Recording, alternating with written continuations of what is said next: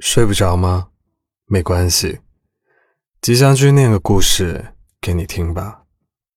我认识一个几乎不会有恋爱空窗期的朋友，每次见他，都处于一段新的恋爱关系中，但是他似乎并不快乐。童年缺爱，长大后渴望在伴侣身上找回能填补心底空洞的东西。他说，每次在想。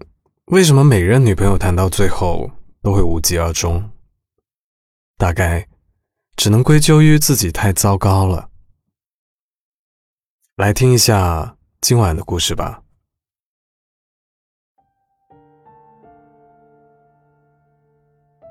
前不久，我妈问了我一个问题，她说：“你回来，我照顾你，这样不是很好吗？”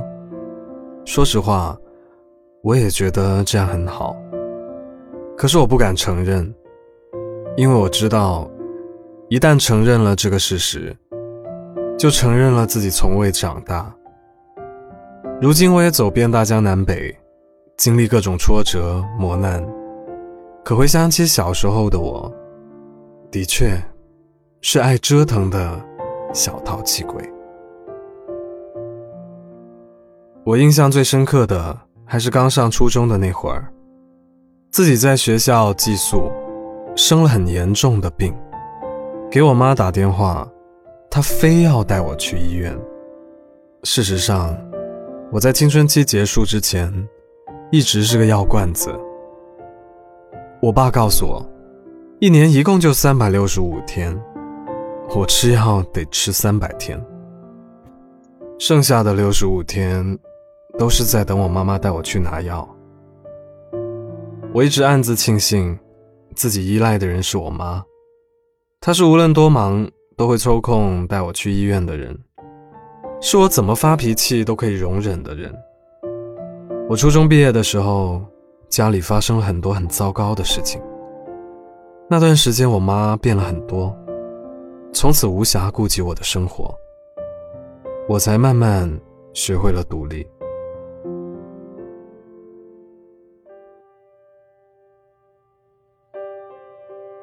其实，我很想回家待在我妈身边，可是我也知道，这种如她所愿的生活，会让我把责任都推给她，而自己将变得毫无建树，不懂得承担。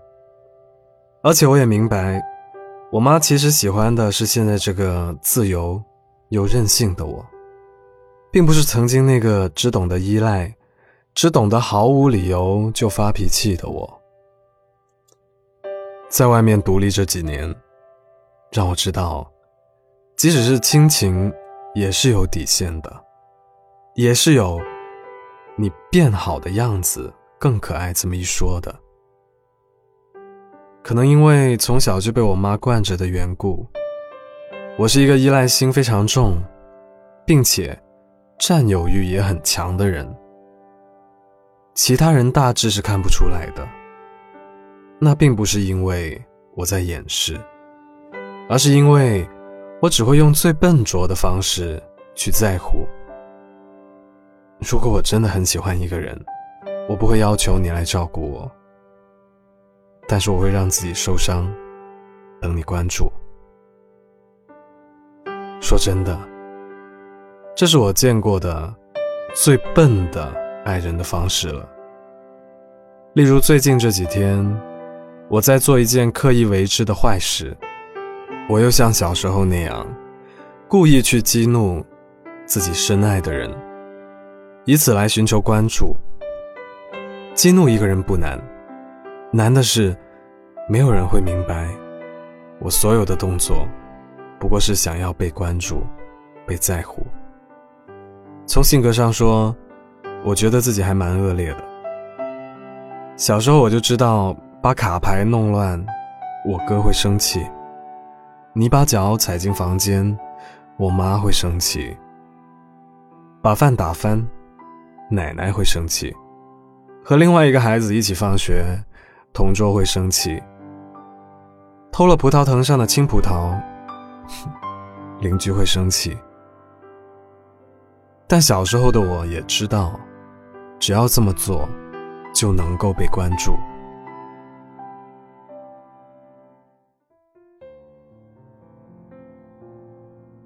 前一段时间在网上看到这么一句话：别人给你苹果的时候，你不要；给你梨，你也不要。所以你从来不求别人帮忙。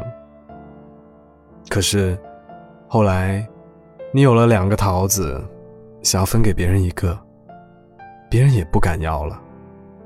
所以你变得独立。可是这种独立，无非就是给自己的孤独找借口吧。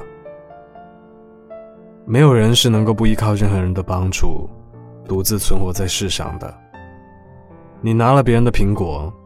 记得以后还上就好，何必把所有情谊都拒之门外呢？这个问题我问过自己无数次，也试着纠正改变。不过大概是方法不对，最后的结果都很糟糕。我有了更难控制的情绪和更恶劣的行为，一点都没有变好。多次尝试后，我才明白。这不是朋友口中所说的随心所欲的自由，想做什么就做什么的不羁，这只是我不受控制的病态脾性。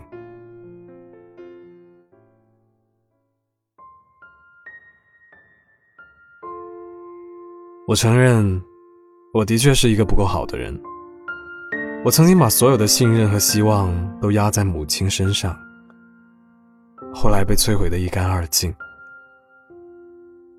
那段时间里，我急忙抓住了别人，企图转移这份沉重到自己无法承担的感情，但结果很惨烈。所以我失去了依赖别人的能力，也失去了想要坦诚的自己。我还是曾经那个性子很坏的孩子，只是如今。忘记了怎么才能够得到别人的爱，所以我只能一个人孤独的活着，试图能在远方寻找爱人，寻找到那个愿意被我依赖，并且能够让我恶作剧的人。不过，我心里隐隐还是觉得自己是找不到的，因为自己真的太糟糕了。一个别扭的人，大概很难被爱吧。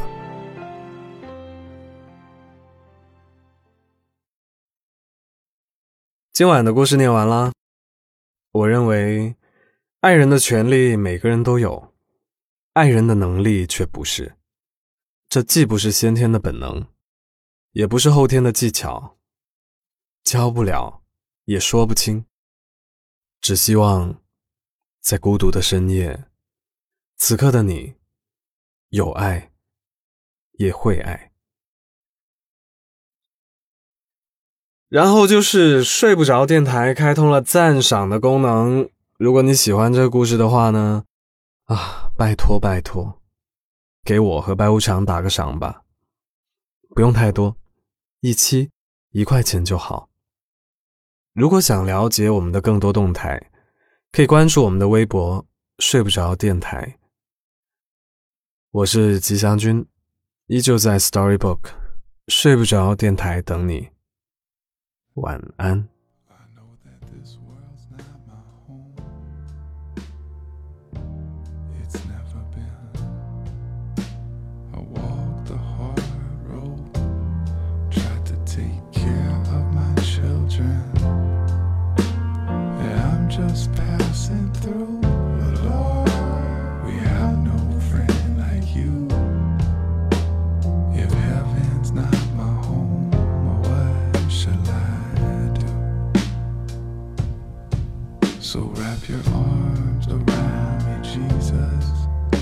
like the circle round.